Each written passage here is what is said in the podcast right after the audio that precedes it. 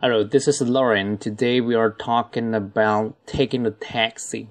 Hello，大家好，我是劳伦。今天我们要说的是叫出租车打的。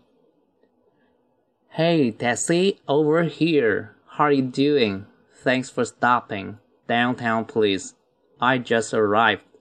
I want to go downtown. I want to see the sights. 啊，如果快速一点读是 Hey, taxi over here. How are you doing? Thanks for stopping downtown, please. I just arrived. I want to go downtown. I want to see the sights.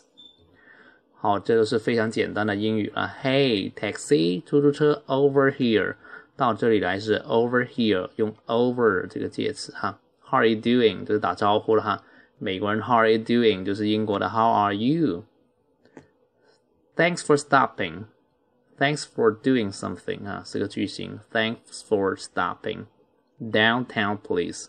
这里重点要讲的是 downtown，这在海外的华人经常会说是 downtown 哈，呃，downtown 这是不对的发音哈，是 downtown，这音比较难发。Downtown, please. I just arrived. 我刚好到达，这里的就是 arrived。看到国际机场的上面都有 international arrived 啊，或者说就是国际到达。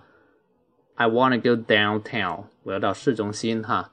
你可以读成 I want to go downtown，也可以读成 I wanna go downtown。Wanna 跟 want to 是一样的哈，只是变了一下音。I wanna go downtown。I wanna see the sights，我想去看一些风光哈。Sights 这里应该是呃风光的意思哈，这里翻译成为我要看值得看的东西。好，我再比较饱满的读一次哈。